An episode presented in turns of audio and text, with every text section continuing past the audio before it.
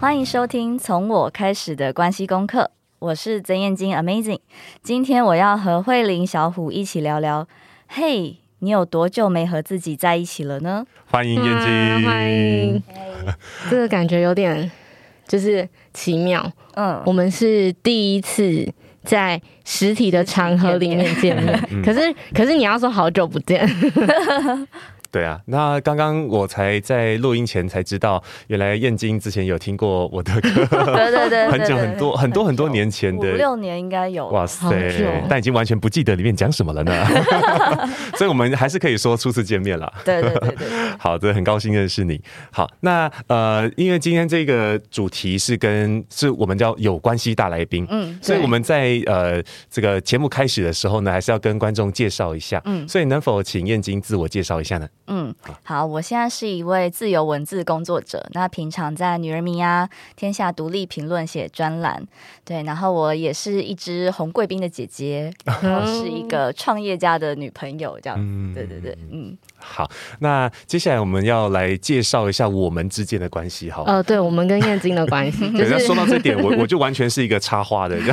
他今天是漂亮的、帅气的花瓶。对对对，没拿下口罩，他都觉得很帅气的。这样拿下口罩就胖了，自己讲。呃，我我跟燕京是在我我有回去翻一下我们脸书的对话记录，嗯，好像是去年的夏天，嗯，变成脸友，嗯，然后那时候我很开心，我想说。我被作家就是加为好友了耶！我那时候这样，然后我还记得我传了一个讯息，好像是谢谢燕京加好友吧，嗯，印象中是，嗯嗯。然后那个时候其实因为八月变成连友，然后九月在女人迷那个时候有一个工作坊，对对对，好像是排卡的，对。然后我原本有报名，可是后来好像因为。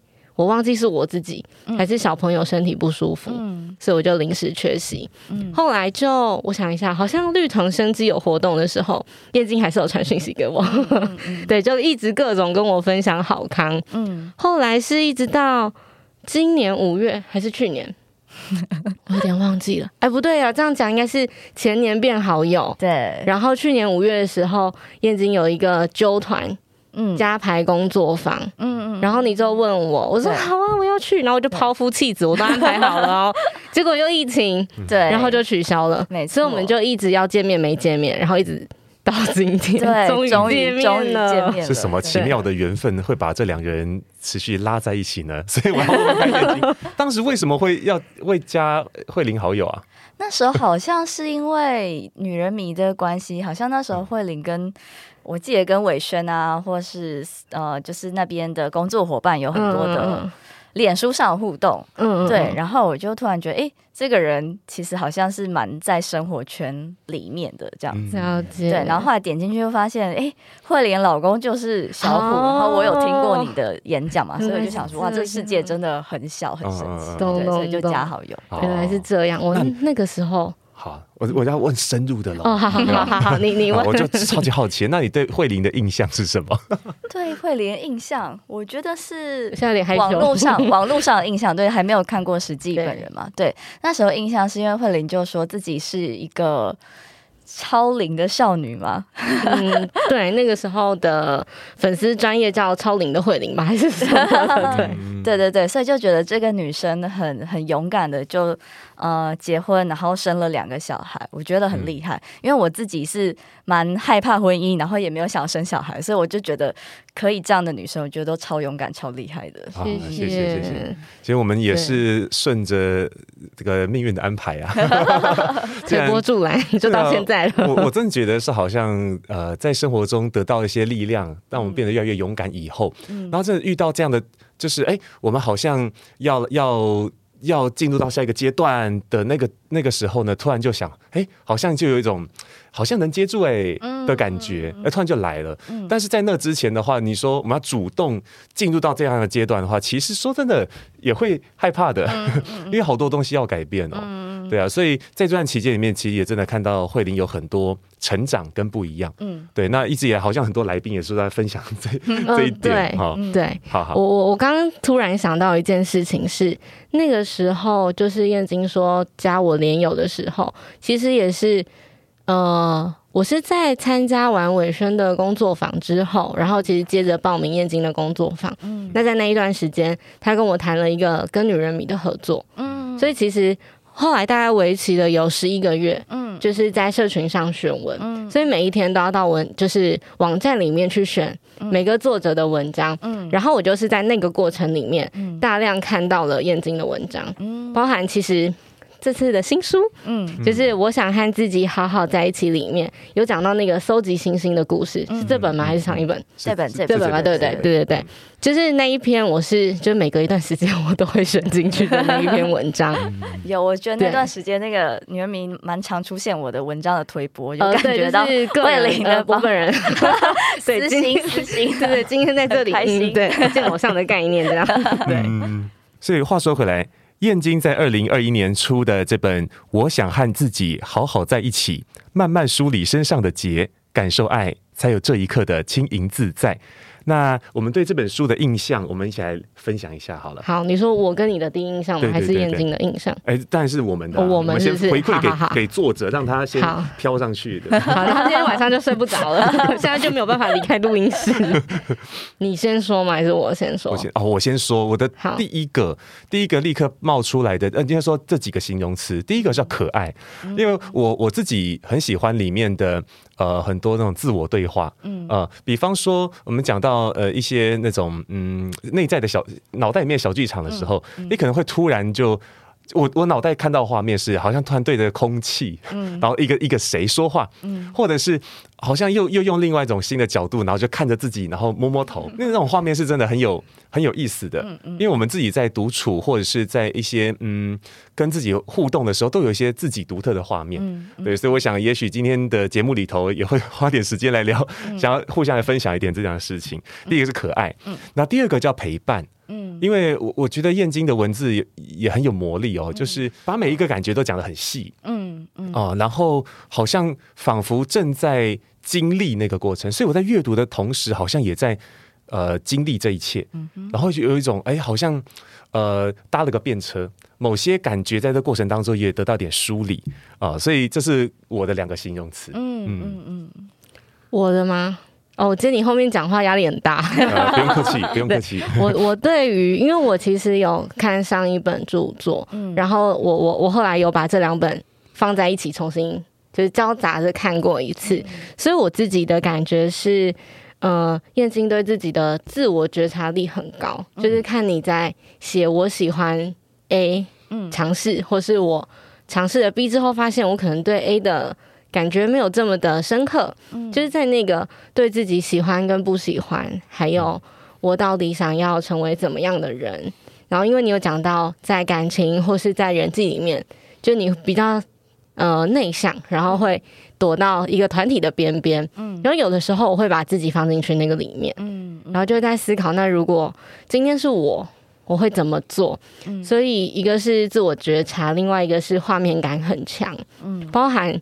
就是第一章写失恋，嗯，对，我很喜欢那个进程，所以我好像看完第一章，我就跟你说我的就是情绪很很多，对，然后包含我们在就一样这个 podcast 节目前面，嗯，我们其中一集讲到跟前任有关系，有我听有听，对对对，所以就聊到我们是怎么样去呃面对我的前任，嗯，然后我怎么样把十年前的自己。就是就是摸摸头，嗯，所以会有很多东西是投射的，可是也会发现原来在同一件事情上面，嗯，还可以有像燕京这样的做法，嗯嗯。嗯，对，所以这是我我感觉跟我看到的，嗯。嗯，对。好，听完了忠实读者的回馈之后，是否有什么感想？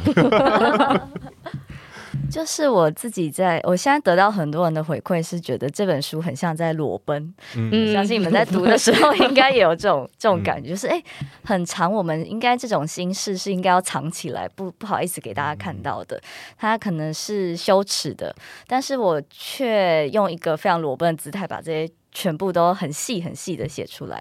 我觉得其实我是很很故意要这样做的，对，因为我是。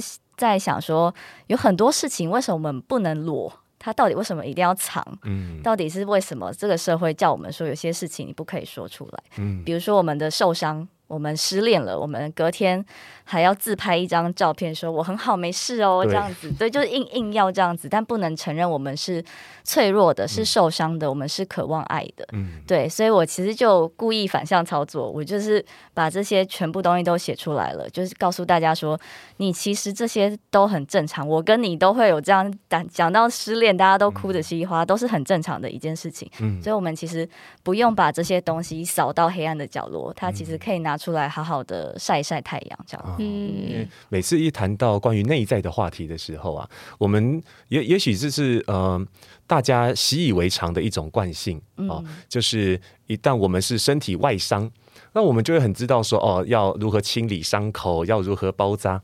但是内在的伤的时候，我们往往得到的那种回馈或自己的那种。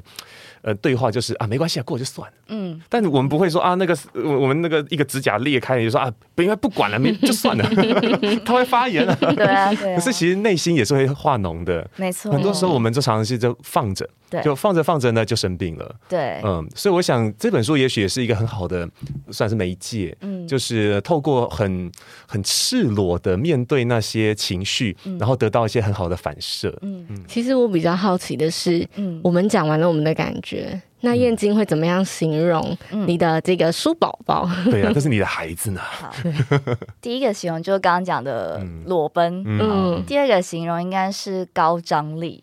嗯，他在里面很多很多的情绪是很很满的，所以像慧玲读完就觉得我情绪很满。对，所以比如说我的第一篇就直接三千多字描写一个失恋的一个过程，这样子。对，然后第三个关键字应该是释放。对，它其实是你经过那个高张力之后，你重新把你以前的情绪，像是那个脓包化开。嗯，所以很多人可能会看完的时候，你会很多情绪会想哭。嗯，我觉得那都是一个释放的过程。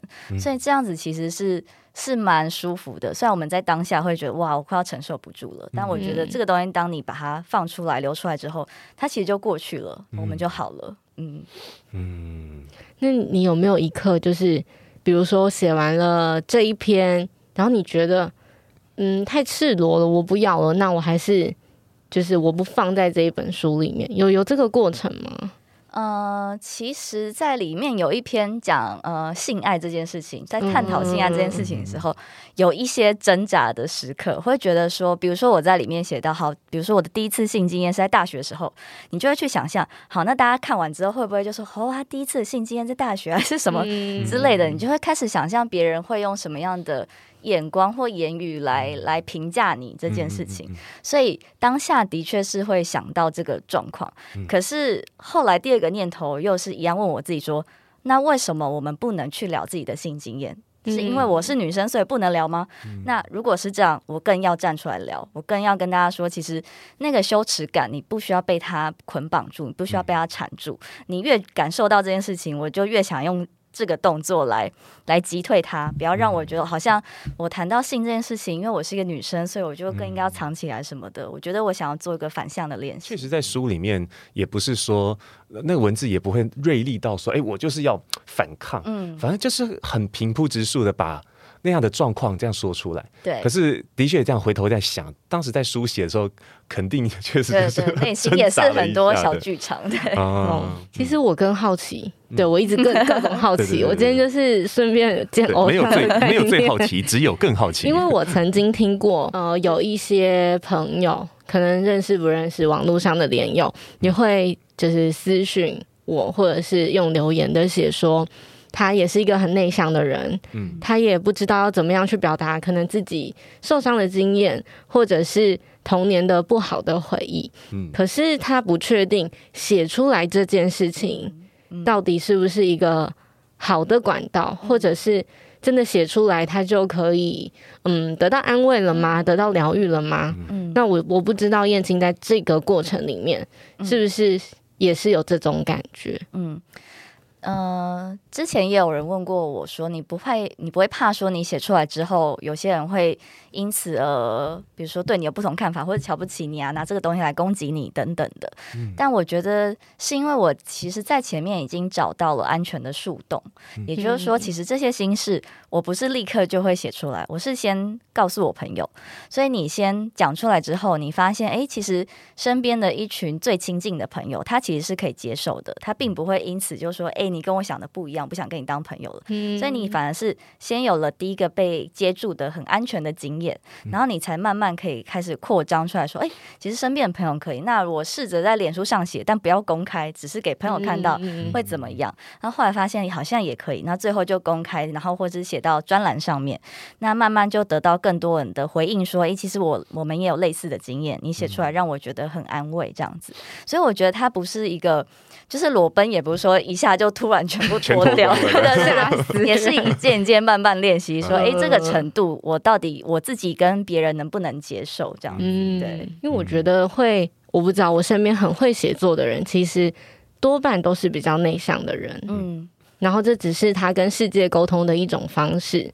对他可能对不像一些比较外向的人，可以录影片，嗯、可以站在大众面前去做分享跟演讲。嗯，但是这种方式好像也是，好像是最近这几年以来很适合一些内向者表达自己的方式。嗯，对，因为大家自己最基本可能就有脸书嘛，嗯、你其实就不用管说有没有一个呃主编会不会合可你的文章什么之类的，嗯、你自己就是你自己的主编。对，嗯、所以对我来说。就是一个非常舒适的一个表达的方式。嗯，燕京在这本书里面，哪一个章节或哪一篇文章是你自己最喜欢，或者是写作起来的时候感觉最强烈的？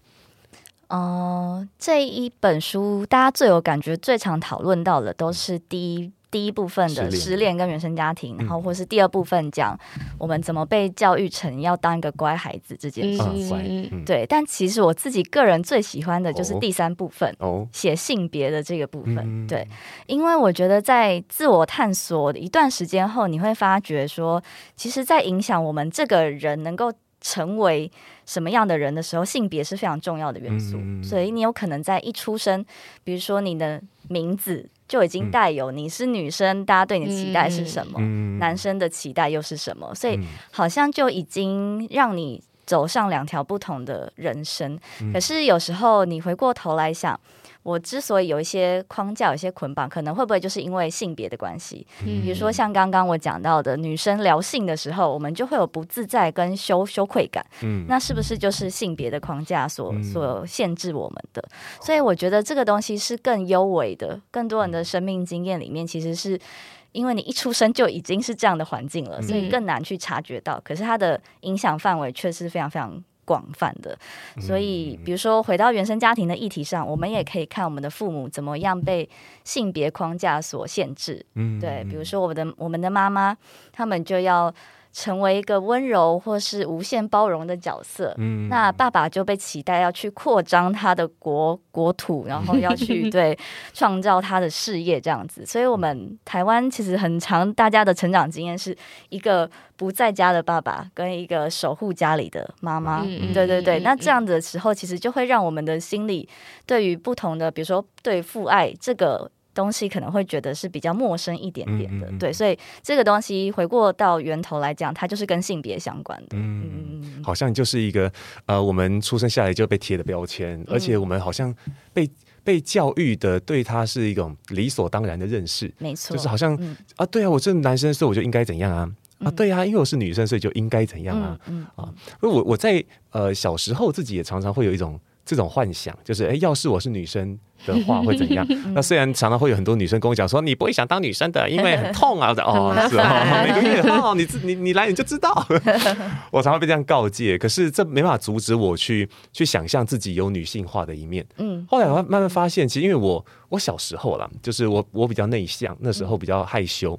我是我会变得外向，是因为呃，真的可能高中大学的时候，那那很羡慕那些外向的人，所以变外向的。然后甚至后来当了讲师之后，就更。刻意要变得外向，嗯，可是后来回回想起这一切的时候，其实有很多的，就是我我我对我自己做的那些工作，就是当我去想象我是个女生，嗯，那我我可以怎么样子的去呃照顾我自己，我可以怎么样子的呃偶尔去撒娇一下，嗯，对，所以后来慢慢就发现哦，天哪，就是这个世界上有很多东西，我们都把它分得很黑白，嗯，对，那只要站到白的那边就没有黑，或站到黑的那边就没有白，嗯，有些时候它不是那那么绝对的，对，我们有时候可以去。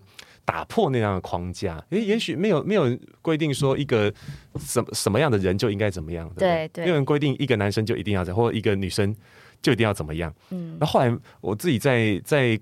这个思考很多事情的时候，慢慢发现，其实好像内向跟外向也是一样的。嗯，就很多时候我们就会像像我以前就觉得啊，对我我是一个好内向的人，所以我现在变得外向是有病啊？慢慢发现也不是啊，外向跟内向只不过是两个方向的对话。对，对我也我也可以去接纳哦，对啊，因为我因为我的训练，我的一些努力，我也变成一个比较外向的人了。但是我我依然有我一些这个小时候的好的习惯啊，跟内在对话的习惯。那尤其是我真。认识他以后，嗯、因为他慧玲哈，常常 晚上的时候，现在有点紧张，说很长了，就是要说什么？当当他自己发现状况不对的时候，他会跟我申请一个猫咪时间哦。啊，这我们我们有写过文章嘛，叫猫咪时间。他就说：“哎，小五，今天晚上的小妹睡觉之后呢，那个我要霸占一下书房，好，不要烦我。”帅哥，就是一个一个人的时间，这样。对，所以我就从这件事情学到很多。因为我我我以前的惯性也是，好像嗯，有什么不好的感觉啊，没关系，睡觉就好了啦。嗯，没有没有好好发发言的，发言 化脓，没错。嗯，关于跟自己在一起，因为我们今天的题目其实是想问大家多久没有跟自己对话？那比如说燕京的书里面好了，可能不限于这一本，或是你过去写过的文章里面，有没有你觉得很推荐的？比如说一到三个跟自己相处的方法，可以跟大家分享的。嗯。好，我觉得第一个方法其实是，呃，你跟自己的身体相处。嗯、身体相处是说，比如说我们现在很容易，大家会有肩颈酸痛的问题。嗯，所以也许那个相处的方法，也许是你还是一边追剧没关系，可是你就一边这样手这样子，你就按一按你的肩膀跟手臂，嗯、你按下来，你就会发现。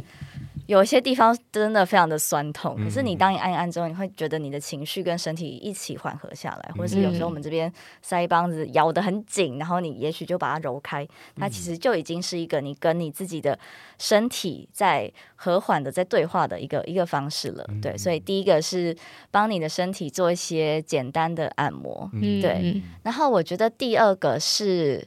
呃，感受今天自己的情绪的状态到底是是什么？对，嗯、呃，你可以用气天气来比喻，比如说你今天的心情是有一点毛毛雨啊，还是今天是非常阳光，嗯、或者是今天有一点暴暴风狂风，或者是大雷阵雨，对对对对对之类的心情，就是去觉察自己现在的状态到底是什么。因为我们很长没有办法静下来跟自己相处，就是因为我们不想要感受自己的内在的很多的情绪。嗯、有些人静下来跟自己在一起的时候，内心都是一直是骂自己的话。嗯，对。所以第三个就是觉察你都怎么对自己说话。嗯，对。像我刚刚讲说，我是一只红贵宾的姐姐，嗯、就是我有一只非常非常爱的，其实是男朋友家的狗，不是我的狗啊，嗯、但我就 当成自己的狗。对对对。然后它的名字叫袜子。袜子。那。有养过猫狗的朋友，一定都是在家，一定都对他们就是用那种娃娃音讲话嘛。嗯、对对对，所以我自己看袜子也是说，哦，袜子你好可爱哦，你怎么那么可爱？你好棒哦，你每天都跟小天使一样，嗯、就是每一次看到他，你就是赞叹连连这样子。嗯、可是后来有一天，我跟他讲，就是内心跟他讲话讲到一半的时候，我突然有一个声音跑出来，就问我说：“那你有办法这样对你自己讲话吗？”嗯，我就觉得好像可能是袜子在提醒我，我可能会宠物沟通了，还是怎么样？对对对，但就突然有一个小声音跑出来说：“哎，你可以对袜子这样讲话，那你有办法这样回应你自己吗？”嗯，所以那一天我就开始去想，去感觉我怎么对自己讲话的。嗯，我就发现我很尝试批评我自己，比如说你今天怎么这么晚起床？你等一下功课做得完吗？之之类的东西，或者是天哪，脸上要长一颗痘痘，一定是你没有注意饮食还是什么之类的，就是批评。评自己，或者是怀疑自己，会跟自己说：“你你想要做这东西，你真的做得到吗？”嗯、所以其实都是很负面的跟自己讲话方式。嗯、所以我就想说，我既然有办法对袜子都讲这种爱的语言，那我能不能反应反馈到我自己身上，嗯、去告诉我自己说：“天哪，你是世界上最可爱的小天使。”这样子，对自己讲的时候都觉得有点。怪怪奶油奶油的，对，就觉得不好意思。但是我觉得它就是一个觉察之后，你可以练习你怎么样对自己说一些好听的话，这样子。刚好前几天我在整理那个我们前几集 podcast，然后其中有一集是跟那个长耳兔的创办人李崇义老师，对，就是萨提尔跟冰山对话，嗯，对对，理论对。他讲到，因为他听那个他的大哥重建老师啊，然后那个有有一个讲座啊，讲座结束之后，一个一个妈妈好来问。他儿子不去上学的这些这个状况，对。然后那个时候，因为那故事其实有点长，我觉得如果有兴趣的观众朋友、听众朋友，可以可以回去听听看。我觉得那段很很触动，而且而且大家会听得到那个那个慧玲吸鼻子的声音，对，有有有流眼泪的。啊，那那个时候其实也讲到说，因为那主要是那个妈妈。哦，他在他在那个状况下，因为孩子不去学校，他很自责。嗯，对。重建老师那个时候就是反问他这件事情嘛，说：“哎，如果你看到一个你的孩子或者是别人，他很努力，然后做，但但是也没有做的那么好，你你会你会鼓励他吗？你会接接纳他吗？”会啊，很好啊，他很努力啦。嗯，那那就反问了，就是你有看见一个这么辛苦、这么努力的妈妈，你你可以接受她不那么好、不那么完美吗？嗯，啊，那那个时候其实我们。当下，我我想那时候崇义老师在讲的时候，可能自己都有很多感动，嗯、他声音都在抖，嗯、然后我们俩在旁边就这样，嗯、抖抖抖，是真的。嗯、所以刚刚听到这一段的时候，其实我也电到，嗯嗯，对啊，就是我我这样回想起，我们最近的自我对话好像都蛮差的，哦。对啊，小虎，哎，怎么这样嘞？哦，你很懒嘞。对，我们很多人这样对话，所以总觉得好像，嗯，这是可以从现在开始练习的一件事情。对对对，或者是有时候我们可以想象，像刚刚那个例子，就是想象今天是你朋友，他觉得很难过的时候，你会怎么安慰他？嗯、其实我就觉得我们都是很容易对别人温柔，然后对自己非常严格的人。嗯，对，但也许就是想象你自己是你自己的朋友，或是你自己是你自己的孩子，嗯、你怎么安慰他？这样子。嗯，讲到安慰跟和自己对话，嗯、就是在书里面。第四章有讲到，就是那个燕京写到了写作灵感之神，嗯，我很喜欢那一段，然后我一直一直画笔记，然后跟小虎说：“你快点看，你要出书了，对不对？然后你快点，就是你也可以这样跟你自己讲话。”还有一段是我记得是跟金钱，对，就好像是跟金钱有一段对话，对，然后希望他可以让你赚大钱，就是我很喜欢这两段。那你刚刚其实我们前面讲的是跟自己，那跟这些。我们可能看不到的，嗯、我可以叫他信念吗？嗯。嗯、你通常是怎么样跟他们说话，或者是你很常这样子跟他们说话吗？呃，举刚刚那个金钱的例子来说好了，嗯、那段故事是在讲说我是一个。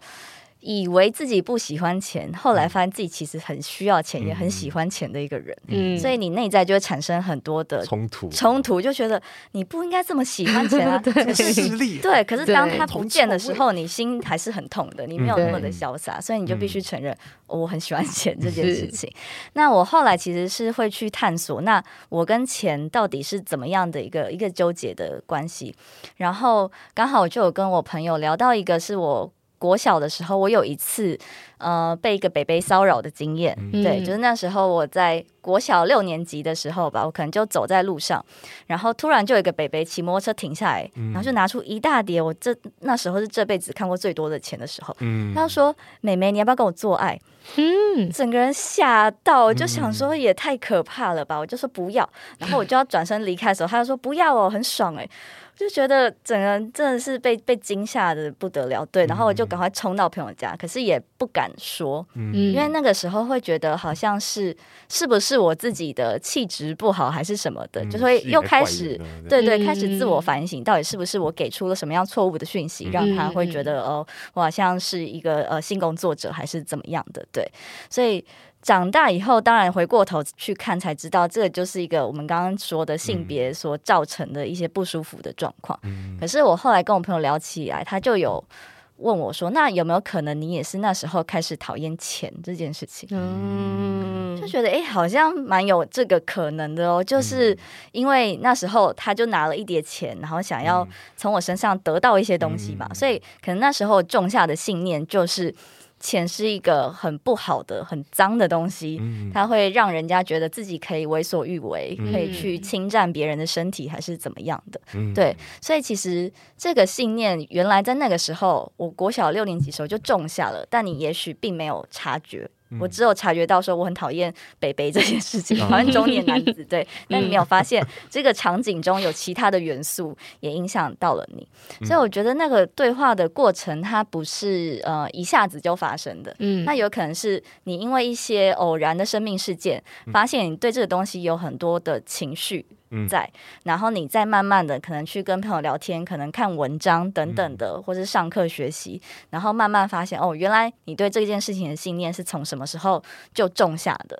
那当你发现的时候，你其实就可以慢慢去解开，就会告诉自己说，其实当年那个并不是钱的错，钱是很无辜、很中性的，对，他只是不小心落入这个北北手上，他也觉得很很无辜这样子。对，所以就是我后来在文章里就写，我就是跟钱道歉，就说对不起，我都误会了你们，对对。对对，就一直觉得你们是不好的东西，但其实你们就是一个人类发明出来的东西。嗯、那大家怎么运用都是跟人性有关，跟钱完全没有关系。嗯、所以欢迎你们以后多多来到我的生命。那后来呢？你觉得后来？道歉完之后，钱跟你的距离有变得更靠近吗？我觉得有比较好一点点，是说，当我比如说我赚到钱的时候，嗯，对我不会再那么纠结，想说天哪，我不要变一个势利的被金钱绑架。嗯、其实就比较不会有想这么多，或是赋予他更多其他不是属于他的意义的事情发生了。嗯、对对对，嗯、也就是说，拿到钱的那一瞬间，你可能会变得比较。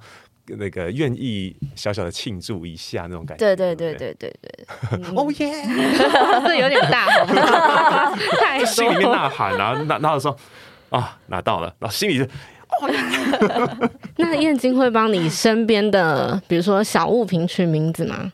不会耶，因为我知道有人会。就是做到这样。哦，可能我我会有一点点这种倾向，啊，说帮钱取名字吗？呃，或者是喜欢的东西取名字，因为钱会会一直流动，你知道吗？他们是房客，对，但是是不不长久的房客，所以不需要名字，他们只要编号就好。OK OK。像有时候我要从里面拿出东西来，就找钱包的时候，我就像小兰，你在哪？小兰，真的是蓝色的小兰，就是真的，可是我不会说出来啊，就是说出来很丢脸。对啊，我没有 听到他。对，就是我我在心里面就哎，小兰嘞，那个他在哪里呢？嗯，然后像是呃我自己的的那个呃我我我自己电电脑前面有一只小猫咪嘛，嗯，对啊，那当然它名字很可就很可惜，就直接叫猫咪了。对，就是我每次要呃。在线上授课的时候，那我就会先看一下，哎、欸，猫咪在不在？猫咪在？啊，好，就觉得吉祥物了，就是我还可以叫出它名字，哎、欸，猫咪，嗯、然后然后开开始，每次在上麦然后开镜头之前，我会有一个那种很简单的动作，就看它一眼，哎、欸，嗨，猫咪，然后就。看，快看回镜头。嗯，那这个很奇妙，就是这这件事情会让我感到有安定感。嗯，那反而是是有一次，那个带他可能带出去就拍摄干嘛使用，然后就忘了把它放回来。然后可是已经要离上课前已经不到五分钟，好，那就有点来不及，好吧？没看到猫咪。然后那那天上课的时候就有一种若有所思的感觉，对，那个上课的时候好像不像平常那么有力气，一个一个锚点，心灵的 锚点，对对对对对。我我觉得我自己是这样子啦，就是帮东西命名，会有一个这种 这种这种倾向。对，做这个节目就是为了更了解我老公。那你知道他的钱包叫小兰？我知道他会嘴巴有时候。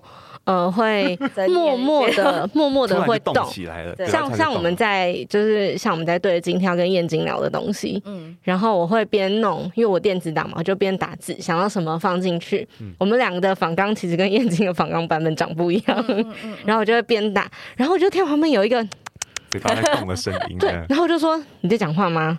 他说呃，对，我在想我那一句是什么，可是他不会讲出完整的东西，对，他就会。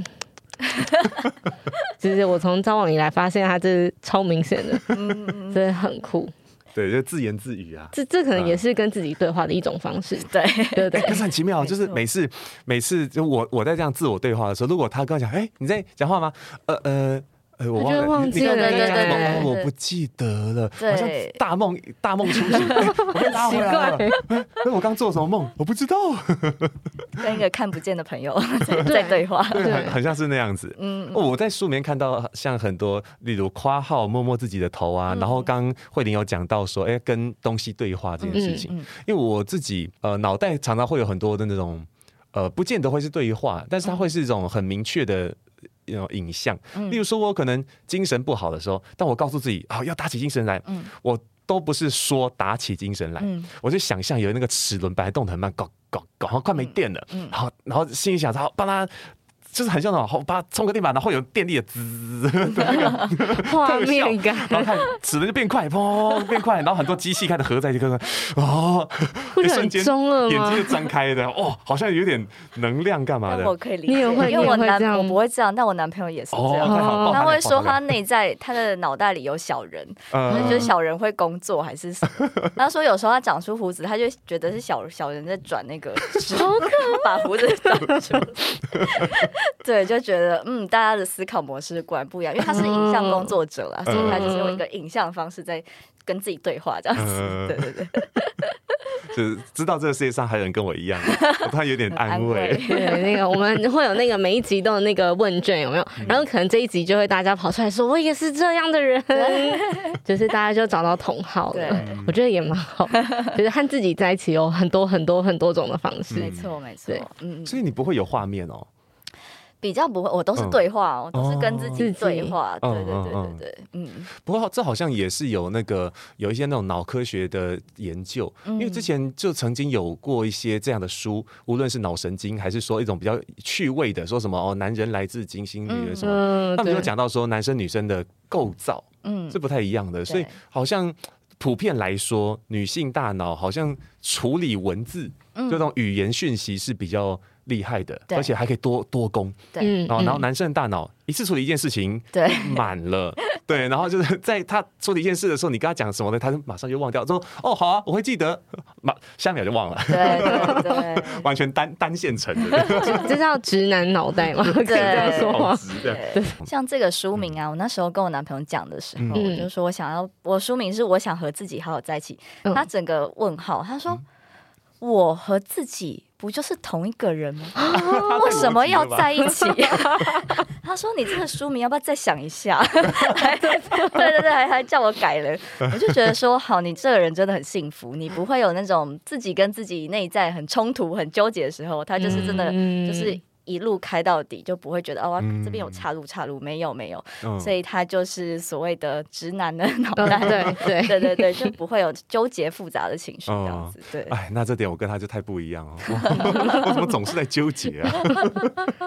在那边小，我觉得我们今天搜集到了一个书名之外的小故事，也蛮好的。对对耶，我跟对了，我跟自己是同一个人，没有错。对，所以那时候他提出这个问题的时候，我其实也有在想说。对，我跟自己就是同一个人，我们为什么不能好好相处？就其实是因为我跟那个自己，有时候是你很怕那个自己不被外在所接受。嗯，对，你其实主要是怕外界的眼光，所以你也很怕你表现出来的自己，比如说，哎。别人发现我会帮东西取名字的时候，会不会觉得我很我很怪啊，或是怎么样啊等等的时候，我们其实是纠结于这件事情，而不是说我真的很讨厌自己，而是这个面相到底能不能被社会所接受呢？这样子。嗯，除了这一本新书之外，因为我们今天是呃二零二二的第一个月录音，嗯，那接下来还有十一个月，嗯，就是不免俗要问一下有没有新年新愿望，或是今年有没有什么？除了写作之外要做的事情，呃，今年也会开始在一些 podcast 节目上面说书，嗯、所以要变成你们的同行。嗯、对对对，也会在线上用声音就是陪伴大家说故事这样子。嗯、对，然后其实大部分真的还是以写作为主诶，比如说我刚刚有讲到说我对慧玲的印象就是她。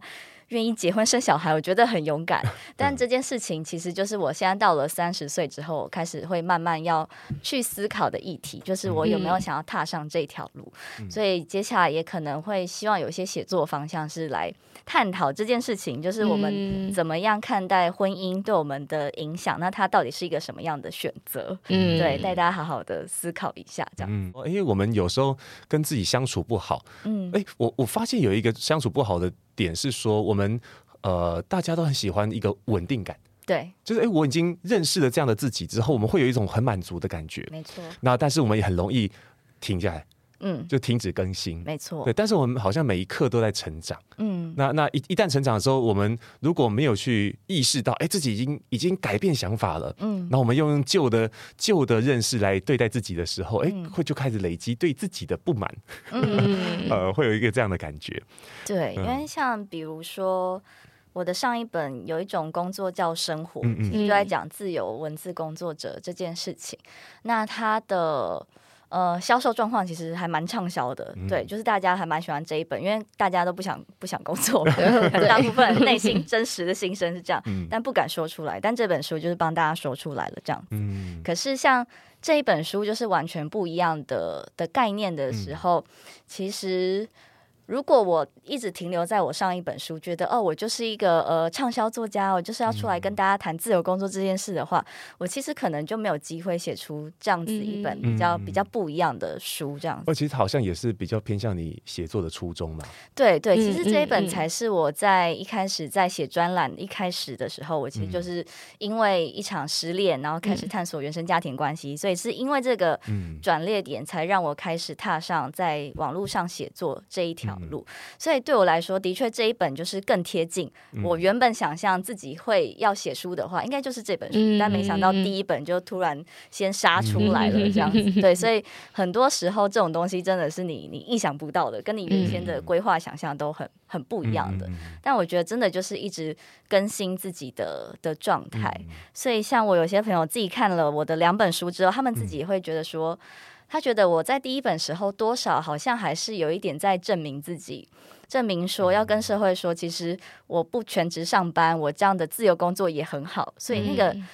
那个声音其实是还蛮用力在在证明的这样子，嗯、但他自己看完第二本，他就有说：“哎，我觉得你这次又更不一样了，嗯、你其实又更对自己的生命状态是更安定的。嗯”然后他就说：“所以你也感觉到生命其实不需要跟任何人交代的，嗯、你自己感受到那个安定幸福就好了。嗯”所以他就有感觉到。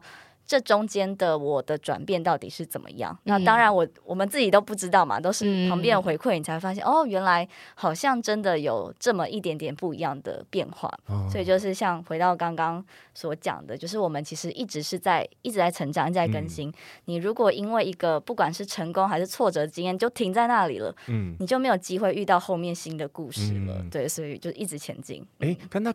因为第一本书很畅销啊，嗯，那那种畅销的感觉有没有影响你第二本书写作？写作上面其实还好，但是是这本书刚出的时候，那个心情的确会影响，因为这本书的卖的速度就比较没有上一本，就是上一本原先爆红，但这一本它就是慢慢的流，慢慢的流这样。但我一开始其实说真的，我第一个礼拜非常的心慌，就会觉得说天哪，那我是不是？要就变成从畅销作家变成滞销作家这样子，对，或者是啊，原来大家不喜欢看这样子的东西吗？但我其实自己更喜欢这一本的内容，嗯、我觉得它是更深刻的，更回应到生命本质的事情。嗯、对，所以其实第一个礼拜我真的非常的紧张，非常的心慌，嗯、对，就觉得自己的一个信心嘛被被打碎了这样子。嗯、对，但后来真的就是受到不同朋友的鼓励，或者是出版社伙伴也一直。鼓励我说：“这本真的是一本好孩子，嗯，对，你不要因为他现在动得比较慢，你就否定他。嗯，他是一个，他会走出一个自己不同的生命的状态，嗯，就像。”你们有两个小孩，你们一一定会知道，说老大跟老二的个性一定就会是不一样的。对，所以回到书身上也是，他们会有自己的个性，何况他们是完全不同主题的东西。那我身为一个妈妈，我其实就是要相信，我已经做到我所最好的、最诚实的写作了。最好的养分了。没错，没错。那每个孩子会找到他自己的出路，嗯嗯嗯。对，我们在在在生小孩的时候也是这样，就是呃，在生出生之前做做足了各种努力，然后每天就灌那个吃牛排，然后灌那个那叫什么？酪梨牛奶，然后滴鸡精，哇，就是真的轮流，因为医生说小孩太小，然后我又比较小只嘛，嗯嗯，所以他就说那要多补充一点哦，什么什么，然后我就有一段时间很讨厌这三个东西，可是他们都很贵，你知道吗？对对对，就超讨厌。但说的那个也是因为用尽全力了，对，所以他当他出生以后，如果再有任何自我怀疑的时候，哎，我们就可以这样来告诉自己。尤其我我常常会这样讲，我觉得我们做的挺好的吧。嗯，对对对对，不用太自责啦。对，就是你你自己。又回到那个写作的初衷了，嗯、就是你在问我说，嗯、那如果今天第二本不会像第一本那么畅销，你会出吗？我就觉得一定还是会，嗯、因为你知道它的，它就是一本有它的重要性、有它的意义的存在。对啊，这让我想起那个生小孩的那个那种心情了。孩子在出来之前，我们就已经正在爱他了。嗯，对啊，所以书写的时候，如果不能遵照那个爱的话，那我们我们那些感情要去哪里？对，对不对？对，对啊。不够诚实就不像裸奔了。我我可以下这个结论吗？我我刚刚听了很感动。嗯嗯，就回到妈妈爱书跟妈妈爱小孩这件事情上，就是呃，因为在创作，就无论是呃，因为现在自媒体很红，嗯，然后大家会去看流量、看数据，嗯，那就是之前也有一些朋友在讨论说，我们要为了数据，为了演算法去迎合。大众口味而创作，嗯，或者是我要写我自己真的很喜欢的东西跟事情，嗯，然后呃，因为我我自己有问过我自己这个问题，嗯，因为我们其实，在比如说 IG 啊、脸书的后台是看得到这些数字的，嗯，那有的时候的确就是迎合大家的口味，嗯，的文章会比较有人在看，嗯，可是我会知道那个可能不是真的我，对，那我。嗯，好像有点在写一个没有那么诚实的文字的时候，嗯、一个是我没有办法面对我的内在，嗯、另外一个是我要怎么样跟真正喜欢跟呃因为文字而靠近我的那些读者，嗯，去呃我做一个交代吗？还是什么？就好像是我们的文字其实。它有一个责任感在，嗯，嗯，那我们生出来的孩子，我们写出来的书，写出来的文字，要怎么样去建立跟别人之间的这个连接？嗯嗯嗯，对，我刚刚想到的是这些。对，我觉得其实就是在写作过程中，真的要问心无愧。嗯，像我最近就发现“愧”这个字很可爱，它是一个心加一个鬼，嗯、就是心里有鬼。嗯、对对对，你写的时候，你自己心里其实又有就有一点觉得怪怪的。有时候可能是我们写的文字。超出了我们真实的自己，我们把自己写的太好的时候，你自己都会觉得很怕被别人发现，或是会拿过来指责说，你说了这件事，但你根本做不到。比如说我说爱自己，那你根本就没有爱自己啊。嗯，对。所以其实，在写这本的时候，我就是又经历了一次好好和自己在一起的那个历程。嗯，对，我就觉得这种东西真的是写出来才有才有它的说服力。嗯，或者是有一次是因为我最近也在帮一个。团队写一本给小朋友的出经教育书，嗯、就是给小女孩的月经教育。对，那其中有一篇就是希望大家可以去观察自己的阴道，就是拿、嗯、拿镜子去照。然后我在写的时候，我就突然觉得，其实我自己没有看过，我都觉得它就是一坨黑黑，你就不用理它，对，反正 就洗干净就好，不会想说要特别把它看清楚。对，但那一次我就觉得不行，我。身为一个写作者，不能写了一个我自己其实也没有办法做到的事情，嗯、所以那一天我真的就是人生第一次，三十岁了。第一次去看他长什么样子。啊、哦，久违的三十年。对，所以那个时候那也是一个很奇妙的经验，就发现、嗯、哦，原来反正课本上画的是一回事，但是你自己的原来是长这样子啊，嗯、也是第一次就是跟他打招呼，嗯、虽然没有取名字啦，嗯、对对对，但是就是跟他打招呼说，哎，Hello，我看见你喽，这样子，嗯、对，所以我觉得有时候是我们想要呃把自己文字呈现更真实的时候，我们就会。想要把自己的生命推展到那个境界去，嗯、所以也是有时候是创作带着我们成长啊。嗯、哦，这个说的真好。嗯，嗯，因为很多人在谈自信的时候，都会讲说，哎，那你要先学会一些那种举止。对不对？走路的时候就要有风啊，然后手势就要腰要挺啊，背要直啊。所以我发现这确实是啊，因为当我们要撑得起这些动作的时候，我们的内心就必须被强迫着被拉起来，被跟着一起成长。哦，等到内心长大到，哎，我好像不用很刻意去做的时候，那些动作就越来越自然了。对，嗯，对，这也是一个路径哈，就是相由心生，你的底气是会从你的内在冒出来，那个气质是不会骗人的。嗯嗯，那我们一直以来都是用文字、用专栏在认识燕京这个人，对。然后燕京要带给世界很多诶他的想法啊等等的。那今天的话呢，我们也特别准备了一点点的题目，没错，来试着带来冰专属，对，就是说，哎，看看能否认识这个文字以外的 燕京。嗯对嗯，对。那我觉得很幸运的是，就是。我那实际上面对面的时候，哎，发现就那种突然亲切感就非常非常高了。嗯，因为在照片里面的时候呢，以为我跟慧玲以为是一个非常高个子，然后 之类的那种女生，我发现 她今天早上还跟我说，哎，怎么办？我这个书里面我看到的就是什么专栏啊，什么都是只有就是头头贴。她说：“那燕青到底长得多高？”就是他好奇，你知道吗？然后反正就很认真在网络上找有没有你站起来的照片，可是几乎都是半身，你知道吗？对，对，都是半身。对对，我是一个高高脸，对对对对对，不高。我记得我高中时候最好笑是，大家第一天开学要自我介绍，嗯，然后轮到我的时候我就站起来，然后我旁边的同学说他以为我还在半蹲，我想说你为什么不直接站直？我说直接最直，好可对，我就是一个非常非常娇小的人，对。嗯，好有趣哦，因为因为慧玲很娇小，嗯、所以每次跟那个就娇小的人互动的时候，就觉得啊，就比较不会有。距离感，我好像是还真的蛮蛮害羞的我。对，他跟他跟他的外表不太一样。我就装酷，我就装酷去了。嗯，好，那我们就要来进行这个给燕京的快问快答了。对，就是很快的去了解一下你的你的那个呃选择跟背后的感觉。嗯，好，所以很很很很很一般的快问快答哦，就是二选一。那你说了你要的你的答案之后，你就要讲讲为什么。直觉的，好。可以的话，就是尽量简单的讲为什么。但如果想讲很长，代表哎，那一定有感觉，好吧好？就再来一下。首先，第一个选择，到过去看看灯，跟到未来看看。嗯，到过去看看。对，因为我觉得到未来看看会影响到我现在的。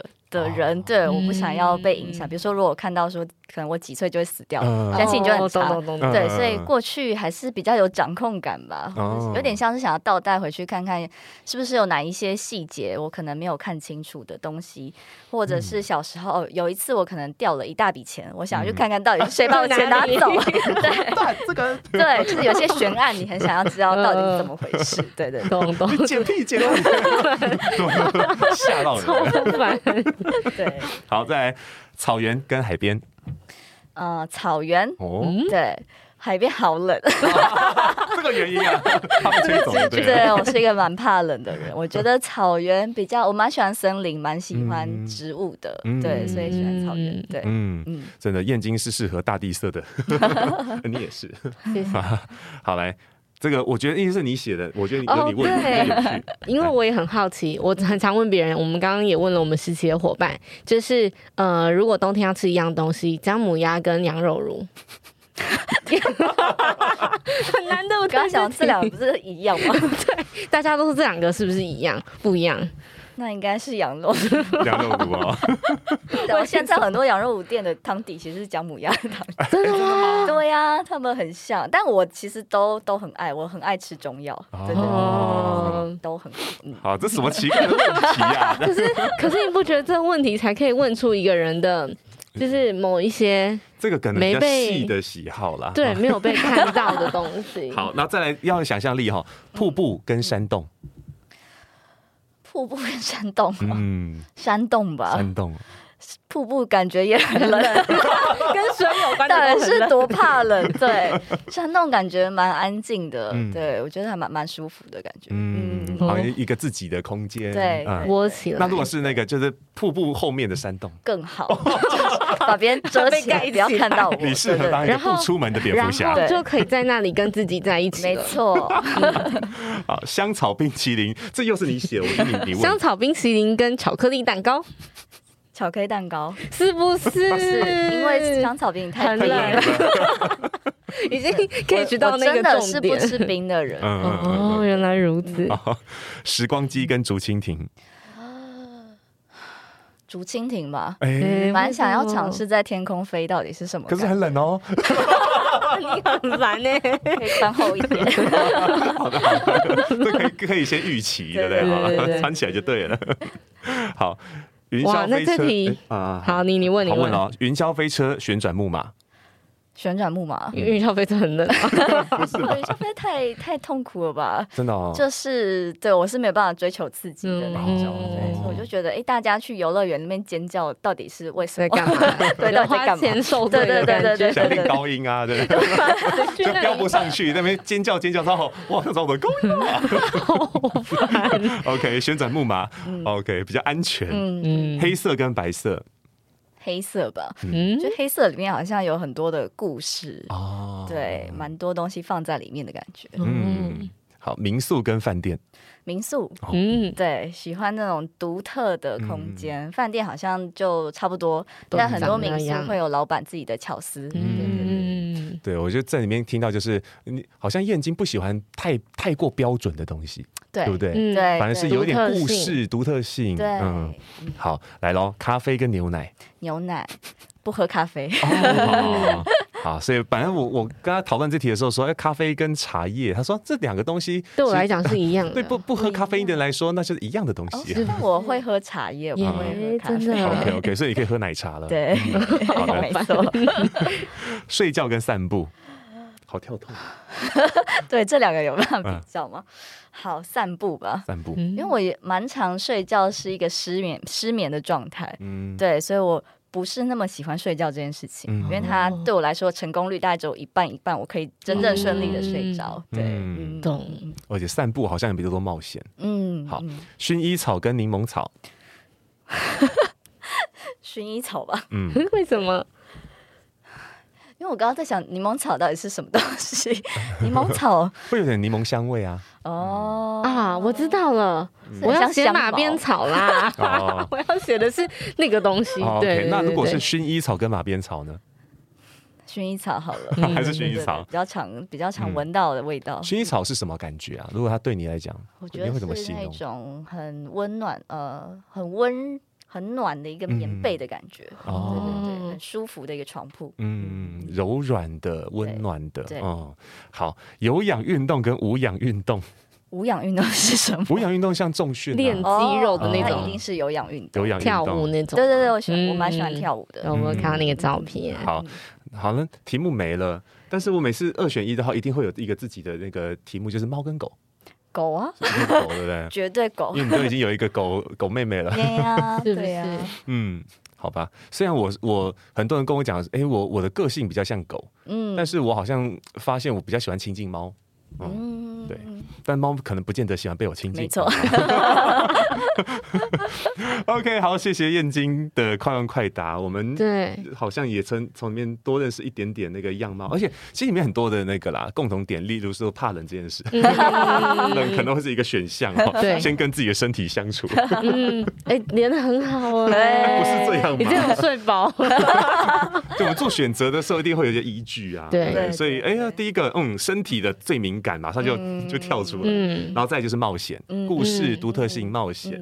很厉害，立刻会写出 对，嗯，大概的啦，大概的，嗯，好啦，那接下来我们是要来做点点总结了。对，就是今天这一集，就是要问问大家有多久没有和自己在一起。嗯、那如果呢，你觉得你已经很久很久没跟自己好好的说话，就和大家分享燕京的新书。老师，请说。我想和自己好好在一起。冒号，慢慢梳理身上的结，感受爱，才有这一刻的。轻盈自在，可以吗？燕京 好像被颁了个金马奖，什么之类的。入围的有，好烦有一种工作叫生活。可以可以可以，对，你要两本书一起分享。对啊，所以最后其实也是，就是我们会把今天的书哦，听说听我们出版社的伙伴说，今天电子书上架了，没错。所以在文案里面，就是那个节目资讯栏，对，也会有纸本书跟电子书的连接，对。然后大家可以就自己根据喜好，嗯，然后也会分享燕京的 IG，嗯，还有脸书可以吗？可以，没问题，也可以，嗯，还有女人迷跟天下独立评论的专栏，嗯，还有什么吗？趁现在哦，就这样，对对对，欢迎大家追踪。对。对，好的，也会跟大家分享。嗯，那最后其实这一集会有一个问卷，嗯，关于来宾的问卷，所以如果你有什么想要跟燕京说的话，嗯，也可以在问卷里面填答，嗯，我们就会一起搜集起来，好，然后用一个信封的概念送到燕京的手上。好，好，那就最后我们还是要让我们的来宾，嗯，帮我们结尾喽。好。今天这一集就到这里，我是曾彦菁 Amazing，谢谢你收听从我开始的关系功课，我们下次见，下次见，谢谢，拜拜。拜拜。